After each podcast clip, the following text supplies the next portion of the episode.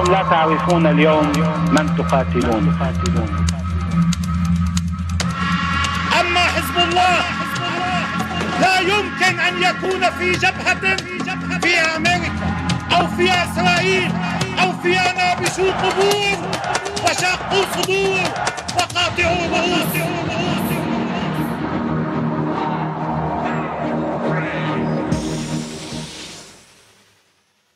Bismillahirrahmanirrahim.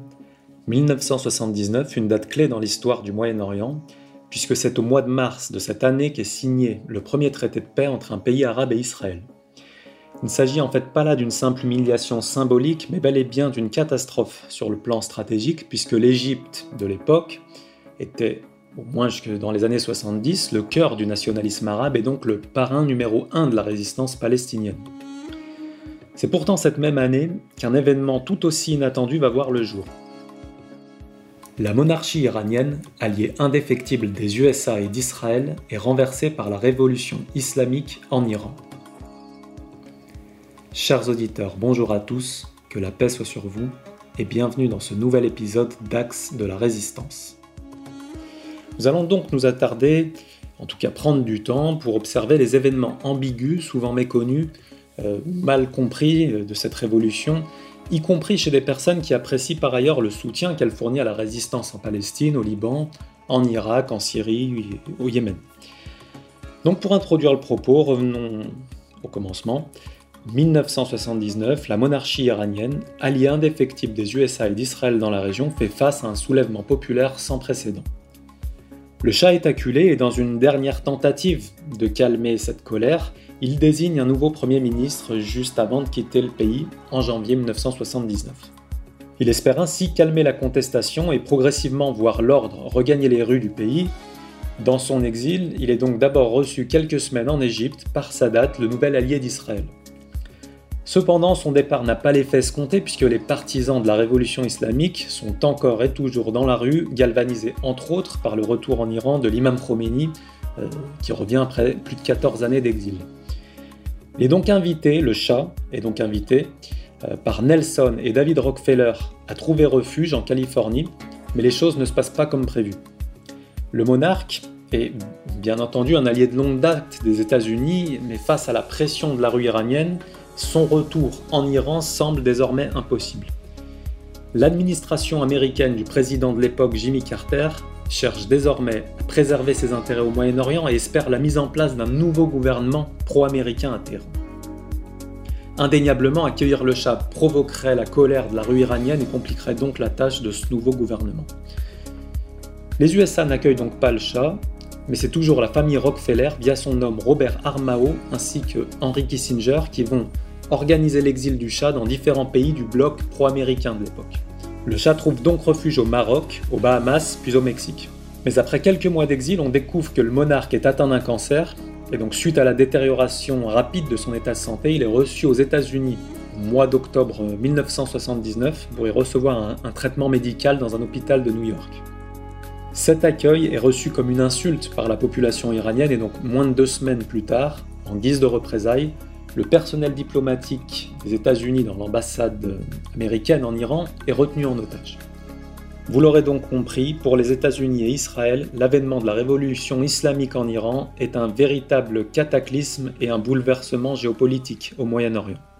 Donc effectivement, bouleversement, politique, mais bouleversement religieux également, puisque cette révolution a une très forte coloration islamique, euh, à travers la personnalité notamment de, de l'imam Khomeini. Est-ce que tu peux nous en dire un peu plus sur, ce, sur cet imam Roménie euh, avant, avant les événements? Est-ce que c'est quelqu'un qui faisait consensus euh, au, sein des, au sein du monde chiite ou est-ce qu'il était contesté? On entend parfois euh, des mots très durs pour le désigner. Certains parlent d'hérétique. Est-ce que, est-ce que ça a une base sérieuse? Alors déjà, il faut comprendre que les chiites, de manière générale, sont pas très bien vus par la tendance dure de la mouvance salafiste, parfois qu'on appelle wahhabite. Donc euh, effectivement, dans ces milieux-là, il peut être euh, traité d'hérétique parfois. Euh, il est beaucoup mieux vu dans ce qu'on peut appeler le tronc principal du sunnisme, entre autres les soufis, avec qui il y a, beaucoup de points de convergence sur, le plan des croyances. Après, si on va vraiment chercher au niveau du monde chiite. L'imam Khomeini est ce qu'on appelle un, enfant de la Hausa, hein, c'était un, étudiant des sciences religieuses depuis sa tendre enfance. il a baigné dans ce milieu-là, il a très vite côtoyé les plus grands, il faisait évidemment l'unanimité dans ce milieu-là. Quand je dis l'unanimité, on peut trouver bien entendu quelques exceptions, mais le, monde chiite a ce site particulier euh, qu'il a une structure, parfois qu'on appelle le clergé, en tout cas il y a une structure religieuse euh, très, euh, très organisée. Il y a ce qu'on appelle les maragères, des référents, qui sont donc des sortes de légistes du droit islamique et qui ont une forme de prééminence dans la science sur d'autres savants. Et chez ces références-là, euh, l'imam Khomeini a, toujours été respecté et joui d'une certaine aura, bien avant l'avènement de la révolution islamique d'Iran en 1979. Alors, sur le plan euh, de la politique internationale, il est parfois également question de liens avec les USA. Quelle serait la, réalité de ces, liens, tant est qu'il y en ait alors effectivement, il y a des gens qui prétendent aujourd'hui que le Shah d'Iran en fait aurait été renversé euh, euh, secrètement euh, par les Américains ou les Britanniques qui auraient aidé l'imam Khomeini à faire sa révolution. Alors il faudrait peut-être qu'ils nous parfois donnent un peu les éléments qu'ils ont pour avancer cette thèse, mais la révolution islamique d'Iran, il faut la comprendre déjà dans un premier temps, c'est qu'il y avait eu de très très grosses manifestations des soulèvements dans les années 60 par rapport à des lois que le Shah d'Iran voulait faire passer et qui étaient notamment euh, euh, mises en place euh, par des ministres francs-maçons de l'époque. il faut donc comprendre qu'il y avait eu déjà les prémices d'une révolution islamique dans les années 60 et le leader de cette contestation était l'imam Khomeini déjà. Il a donc été exilé par le Shah d'Iran, qui était à cette époque-là, je le rappelle, complètement soutenu par les Américains. Et cette révolution a pris de l'ampleur euh, au fil des années, alors que l'imam Khomeini était en exil. Il a été exilé euh, en Irak, au Koweït, euh, en France durant les derniers mois, juste avant le basculement et la chute du Shah.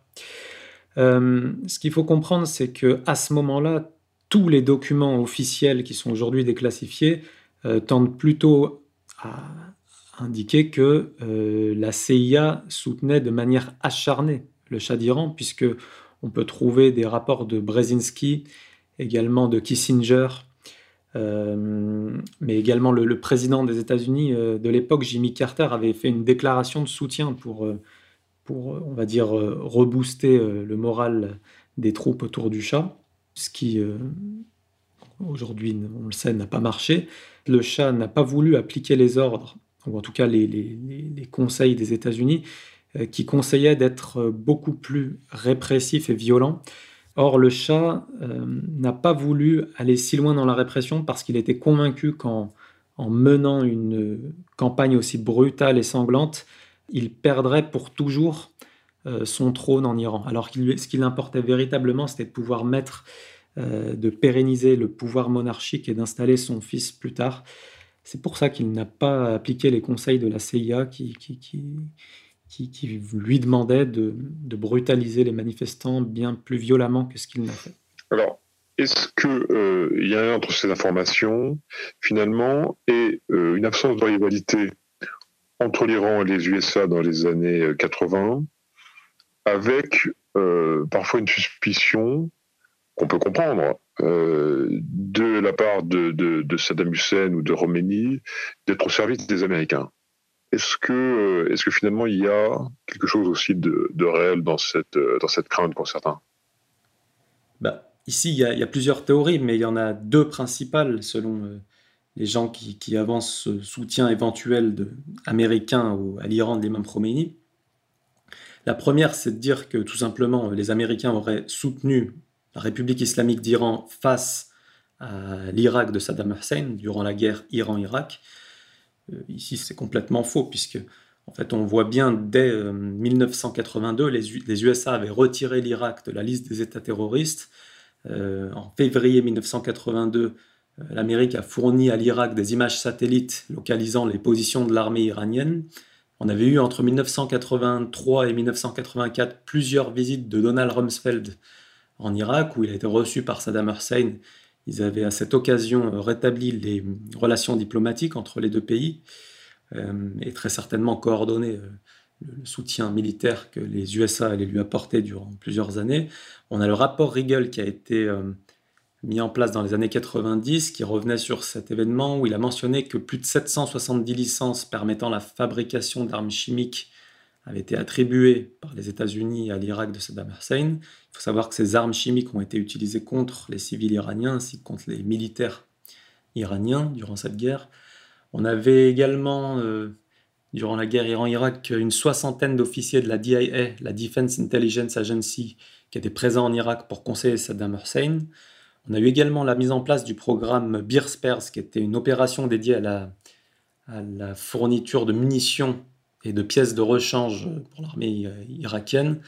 Et, ces, pièces-là étaient essentiellement fabriquées dans des pays de l'OTAN, ou en tout cas du bloc euh, pro-américain, c'est-à-dire on avait eu par exemple Israël qui avait fabriqué, euh, également l'Égypte, ces munitions avant de les acheminer vers l'Irak. On avait euh, la mise en place également d'un réseau de trafiquants d'armes à l'international qui était géré par la CIA. On peut parler euh, peut-être de Sarkis Soganalian, qui était un, Libanais proche des Kataeb, donc les, alliés d'Israël durant la guerre du Liban, et qui avait donc fourni énormément d'armes à Saddam Hussein. Mais euh, le, contrat le plus connu, c'était la livraison d'1,4 milliard de dollars d'armes françaises à l'Irak durant cette guerre puisqu'on parle des armes françaises, il faut également préciser que François Mitterrand avait mis à disposition des avions de chasse de l'armée française pour soutenir euh, euh, Saddam Hussein dans son effort de guerre contre l'Iran. Euh, puisqu'on parle des trafiquants d'armes, on peut parler de Carlos Cardoen, qui était un Chilien, si je ne me trompe pas, qui avait réussi à livrer une cargaison de 29 000 bombes à fragmentation pour une valeur de 200 millions de dollars à l'époque. Donc euh, voilà, ça prouve de manière absolument factuelle que c'est l'Irak de Saddam Hussein qui a été appuyé par les Occidentaux pour aller nuire à la révolution islamique d'Iran, et pas l'inverse. Ensuite, il y a une deuxième théorie qui est de prétendre que fait, les Américains auraient soutenu les deux camps. C'est-à-dire qu'ils auraient soutenu l'Irak de Saddam Hussein et soutenu en même temps euh, la République islamique d'Iran dans une stratégie qui consistait à, soutenir les deux camps pour les voir se détruire mutuellement. Donc ces deux moyennes ou grosses puissances qui étaient l'Irak et l'Iran. Euh, ici, cette théorie se base sur l'affaire ou le scandale de l'Iron Gate et de l'affaire Iran-Contra, qui était en fait une livraison d'armes américaines à l'Iran effectuée sur les années 85 ou 86. Alors effectivement, cette affaire est réelle, mais il faut bien comprendre que la motivation n'était pas du tout la même. Euh, le soutien à l'Irak de Saddam Hussein a été effectué dès le tout début de la guerre. Et il n'y avait rien qui obligeait les États-Unis à le faire. Ils l'ont fait de manière totalement délibérée et consentie. Pour le soutien à l'Iran, c'est totalement différent puisqu'il a été effectué sous la pression. On avait encore le personnel diplomatique euh, américain qui était retenu en otage à Téhéran. On a eu, au fur et à mesure que la guerre avançait, des explosions, euh, notamment des ambassades américaines à travers tout le Moyen-Orient, qui ont, été faites par des, groupes armés qui étaient financés et entraînés par l'Iran. On a eu l'explosion du quartier général des Marines à Beyrouth, puisque les Américains étaient venus à l'époque soutenir Israël lors de l'invasion du Liban. Et cette explosion a été revendiquée par le djihad islamique, qui était un groupe pro-Iran. On a eu également, et c'est là certainement l'élément qui a fait basculer la donne, euh, la prise d'otages au Liban euh, de, ressortissants occidentaux euh, qui étaient en vérité utilisés pour demander aux États-Unis d'envoyer des armes à l'Iran en échange de la libération des otages. Dans un premier temps, il est clair qu'ils ont refusé, les Américains, mais il y a eu ensuite l'enlèvement du chef de la CIA à Beyrouth, il me semble qu'il s'appelait William Buckley, et euh, suite au refus des États-Unis d'envoyer des armes contre sa libération, il a été exécuté. Et à partir de là, c'était à peu près dans les années 85-86, à partir de là, on a vu un véritable changement dans la politique euh, des Américains qui ont petit à petit accepté d'envoyer quelques livraisons d'armes à destination de la République islamique d'Iran, bien entendu contre la libération euh, progressive de ces otages. Ensuite, il y a une deuxième différence entre la livraison d'armes à l'Iran et à l'Irak, c'est la proportion, puisqu'on a, on a parlé tout à l'heure de 29 000 bombes à fragmentation qui ont été livrées en, en une seule livraison à l'Irak. Il faut comprendre que euh, sur la séquence 85-86, l'intégralité des, livraisons de missiles à destination de l'Iran s'élève à environ 2500 missiles anti-chars, plus une vingtaine de missiles antiaériens, ce qui ne représente absolument rien face aux 29 000 bombes à fragmentation, à la livraison d'armes françaises qui s'élevait à 1,4 milliard de dollars. On est là dans, deux dimensions différentes et on peut voir que l'ampleur n'a absolument rien à voir entre les armes qui ont été livrées à l'Iran et la quantité d'armes qui ont été livrées à l'Irak. Et d'ailleurs, il faut, faut, bien préciser entre parenthèses que Saddam Hussein n'avait absolument aucun problème à l'époque avec les Occidentaux. Là où ils ont commencé à lui chercher des poux dans les cheveux, c'est une fois qu'il a signé un accord de paix avec l'Iran et qu'il a refusé de continuer de mener cette guerre par procuration euh, que menaient les Occidentaux via l'armée irakienne contre la République islamique d'Iran. À partir du moment où il a refusé de jouer ce rôle de pion, euh, c'est là qu'il a commencé à avoir des problèmes, non seulement avec les monarchies du Golfe, mais également avec les États-Unis et de manière plus générale la coalition internationale qui a, euh, on l'a vu, participer à, l'opération Tempête du désert, les premières guerres du Golfe, et euh, aussi l'instauration d'un embargo, un blocus sur, euh, sur les armes à destination de l'Irak. Avant ça, il n'y avait absolument pas d'embargo, ce qui nous, permet de comprendre un petit peu à quoi il a servi et euh, pourquoi il est tombé. Comment, expliquer, parce que livrer des armes, c'est une chose, mais comment expliquer dans ce cas la présence de, de gardiens de la Révolution en, Bosnie-Herzégovine, envoyés quand même dans le cadre d'une opération de l'OTAN, aux côtés des Saoudiens. Là, c'est quand même un, signal fort, à minima, d'un rapprochement militaire. Non, je ne pense pas qu'il s'agisse là d'un signe de rapprochement militaire entre l'Iran et l'OTAN. Premièrement, l'Iran n'a pas combattu aux côtés des Saoudiens. Euh, deuxièmement, il n'a pas participé à une opération de l'OTAN lorsqu'il a envoyé les gardiens de la révolution islamique euh, euh, en Bosnie-Herzégovine. Ici, sur ce sujet, je pense que les gens devraient écouter ou bien réécouter les positions d'Alain Soral, qui est un des rares intellectuels à avoir eu une position juste, euh, mesurée et équilibrée euh, sur, euh, sur l'affaire de l'éclatement et de l'embrasement des Balkans. il avait en 2007 ou 2008 effectué un voyage pour soutenir la Serbie contre l'agression de l'OTAN qui avait eu lieu, je crois, en 97 ou 99 et qui avait abouti à la création du Kosovo, qui elle-même avait abouti à l'implantation d'une base de l'OTAN sur ce minuscule territoire. Et on voit aujourd'hui que le Kosovo est, un, est, une toute petite entité euh, sur laquelle il y a effectivement des musulmans, mais qui, euh, qui, cherche euh, totalement à normaliser ses relations avec Israël, notamment en déclarant ces derniers jours qu'elle souhaite déplacer son ambassade à Jérusalem, ce qui, pour, ce qui pour un pays islamique est quand même symboliquement très mauvais signe, j'ai envie de dire. Ensuite, la deuxième euh, partie, on va dire, des positions euh, d'Alain Soral, c'est qu'effectivement, il n'avait pas confondu cette minuscule entité qui n'avait jamais existé, le Kosovo, au sein de l'ancienne Yougoslavie, puisque ce n'était pas une république yougoslave. Les républiques yougoslaves, c'était la Bosnie, la Slovénie, la Croatie, la Serbie, la Macédoine et le Monténégro. Donc le Kosovo était une toute petite région qui faisait partie de la Serbie et qui n'existait pas en tant que république au sein de, l'ancienne Yougoslavie. Euh, par contre, euh, Alain Soral n'a pas confondu avec les Bosniaques, puisqu'il avait critiqué, euh, disons, les ambitions démesurées de Milosevic dans son rêve un petit peu irréalisable de créer une grande Serbie, ce qui impliquait d'envahir une partie des territoires de la République croate et une partie des territoires de la République bosniaque. Et donc ce rêve un petit peu irréalisable a été euh, en, bout de course, finalement, la principale cause de l'embrasement des Balkans au début des années 90. Donc il y a cette période-là dans laquelle Milosevic porte indéniablement une responsabilité dans cet embrasement. Et ensuite, par contre, sur la fin des années 90, le fait que l'OTAN ait attaqué la Serbie euh, pour y, créer cette minuscule entité qu'est le Kosovo et y implanter une base de l'OTAN, ça c'est autre chose. Et sur ce dossier, on peut euh, tout à fait euh, soutenir la Serbie tout en gardant une cohérence de fond sur, euh, sur ce dossier qui est la guerre yougoslave et l'éclatement des Balkans. Alors nous, ce qui nous intéresse ici, c'est pas l'intervention de l'OTAN contre la Serbie à la fin des années 90, puisque les gardiens de la révolution islamique n'étaient même plus présents en Yougoslavie à cette époque-là. C'est le début de la guerre, c'est-à-dire le début de l'éclatement de la Yougoslavie. Et à cette époque-là, effectivement, les gardiens de la révolution islamique d'Iran étaient présents en Bosnie. Donc on va replacer le contexte. Au début des années 90, on avait donc six républiques au sein de l'Union yougoslave, euh, ces six républiques n'étaient pas totalement unifiées, en fait, contrairement à l'idée que s'en font certains, parce qu'on n'avait pas de président euh, qui dominait la Yougoslavie. C'était une année le président serbe qui devenait le président de la Yougoslavie, une année le président croate qui devenait le président de la Yougoslavie, une année le président bosniaque, le président slovène, etc. Et ça tournait sur des cycles de six années.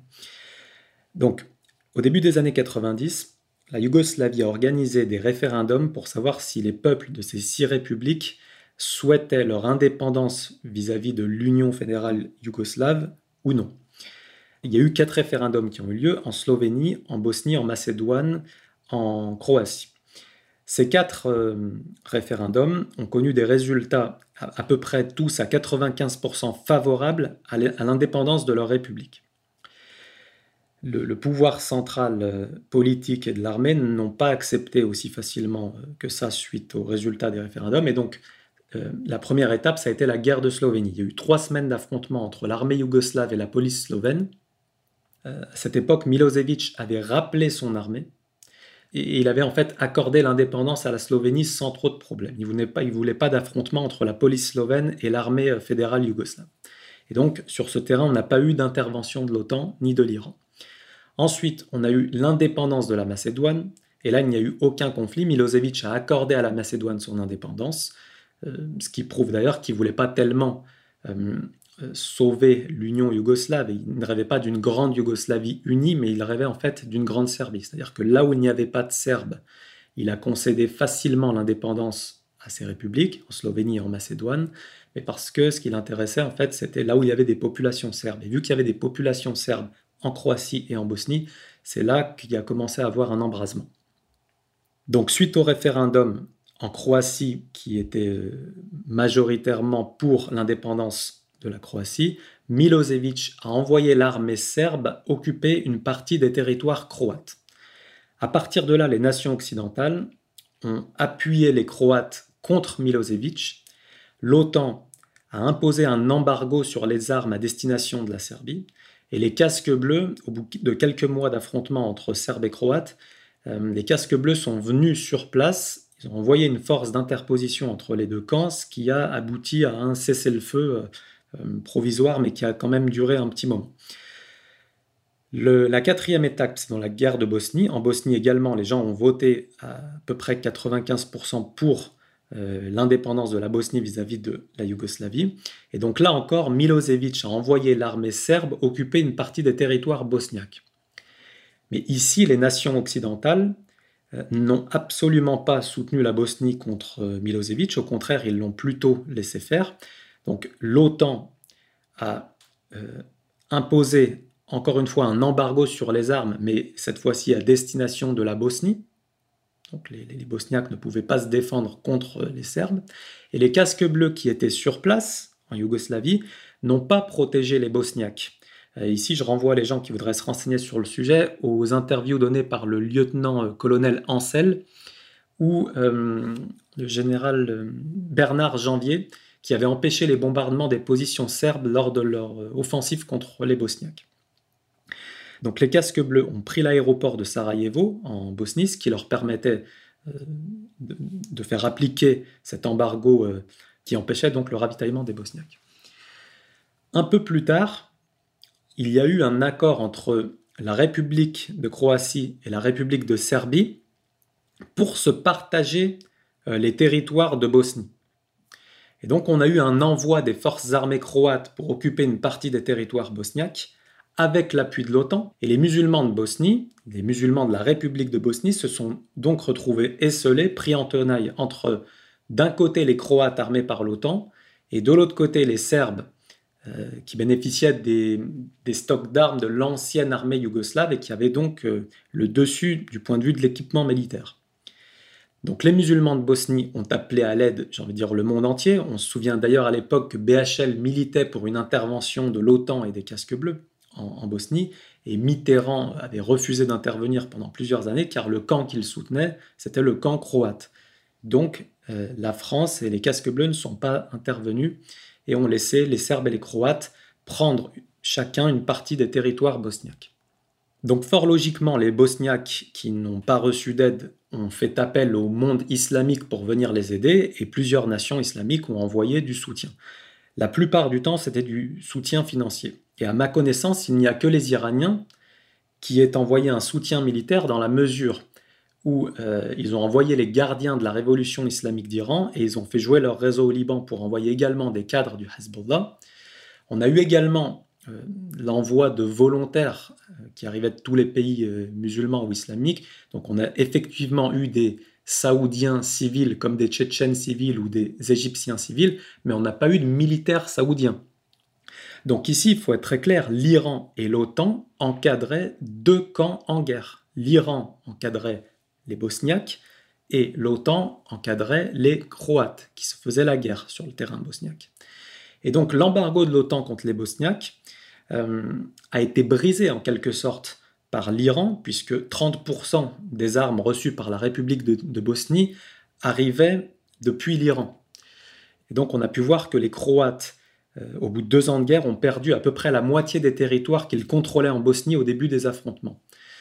Donc on était en train d'assister à une victoire en cours de la Bosnie soutenue par l'Iran contre les Croates soutenus par l'OTAN, ce qui a poussé l'OTAN et les nations occidentales à hum, proposer euh, un traité de paix qui a été signé euh, au bout de deux ans, je crois que c'était en 94, un traité de paix entre Croates et Bosniaques. Et ici on en arrive au rôle très certainement qu'a pu jouer l'Arabie saoudite dans ce, dans ce conflit.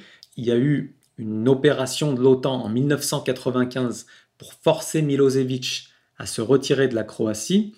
Et euh, l'OTAN a proposé à la Bosnie d'y participer.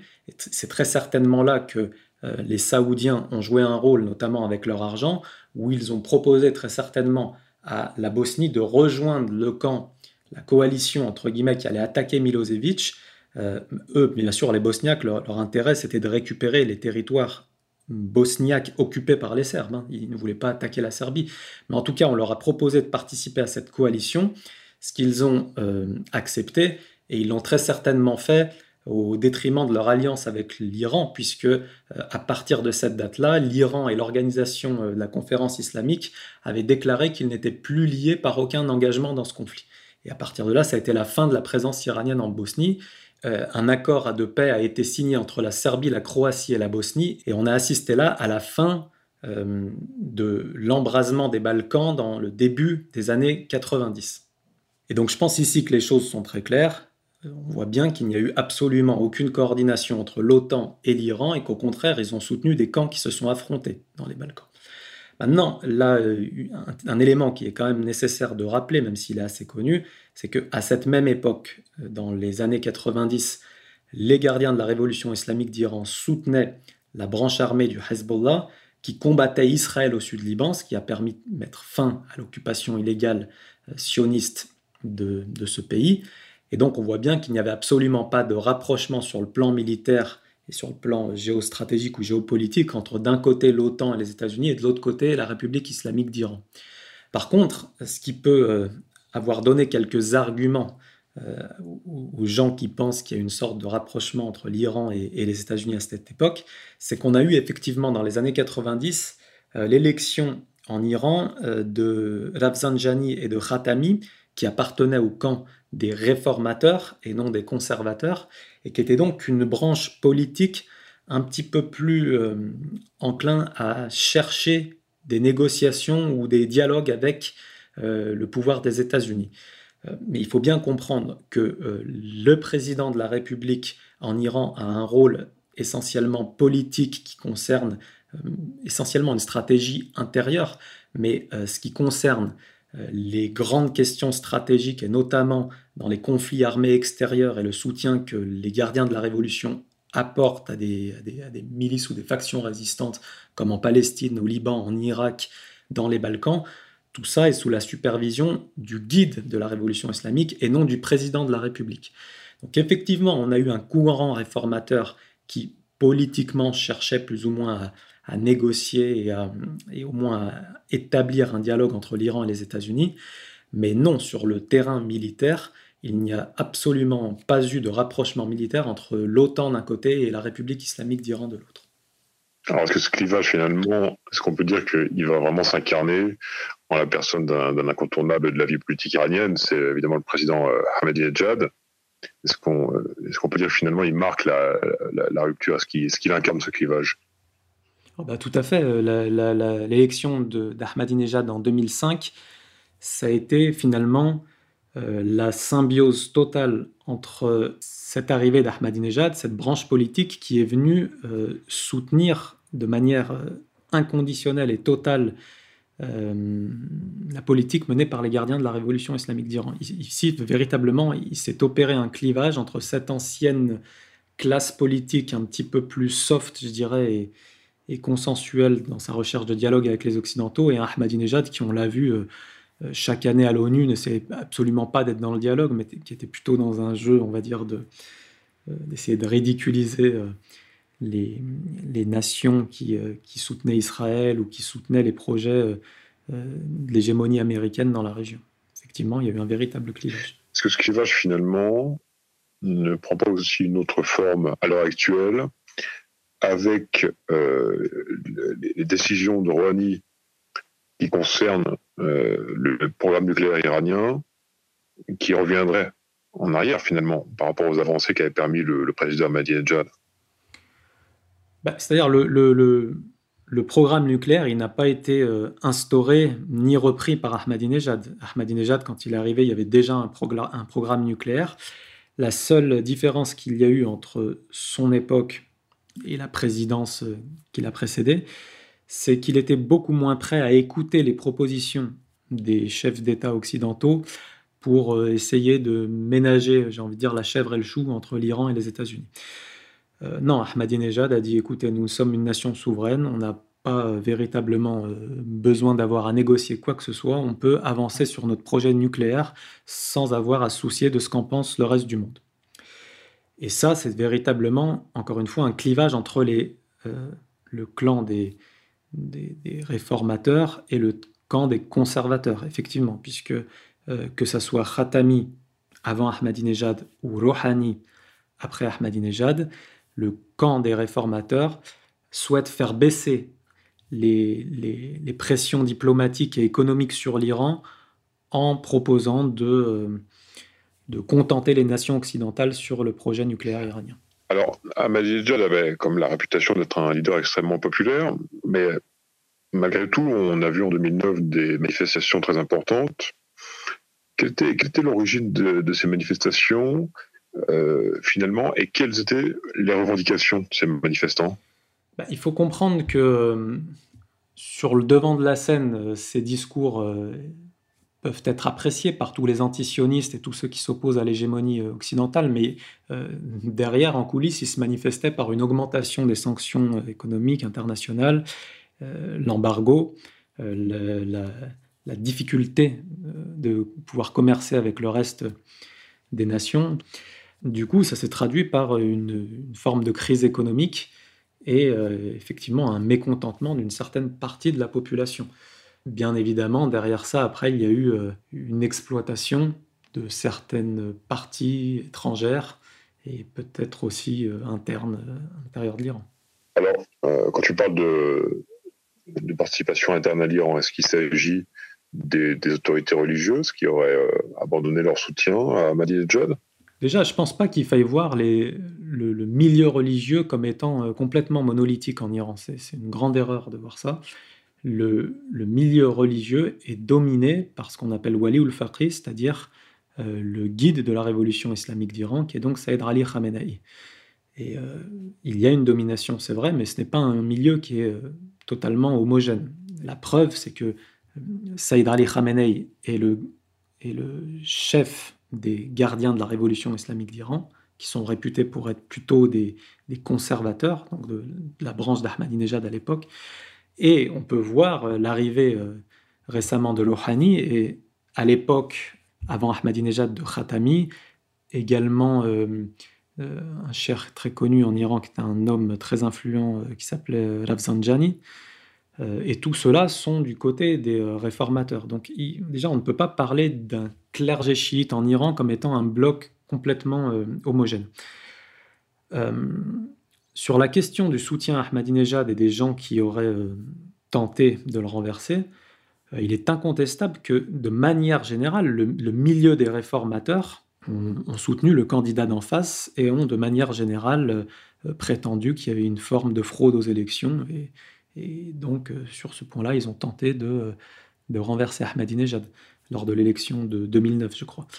Et, d'ailleurs, on a vu que ça, a très bien pris. Il y avait des manifestations qui étaient quand même assez énormes. Même, même s'il y a eu des manipulations étrangères, euh, beaucoup de gens sont descendus dans la rue pour manifester leur mécontentement euh, euh, contre Ahmadinejad.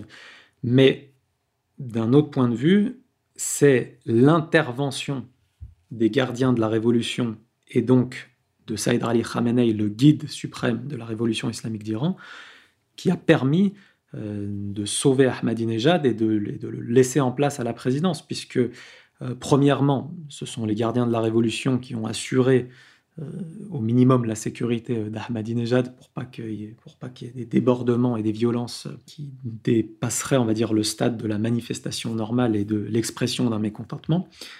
et deuxièmement, c'est suite à un discours du guide de la révolution islamique, lorsqu'il a prétendu que clairement euh, cette opposition avait peut-être des bonnes intentions, mais que les ingérences américaines euh, et occidentales de manière générale euh, permettaient clairement de comprendre à ce stade-là qu'il fallait prendre position pour l'unité du pays et non pas pour la destitution d'Ahmadinejad.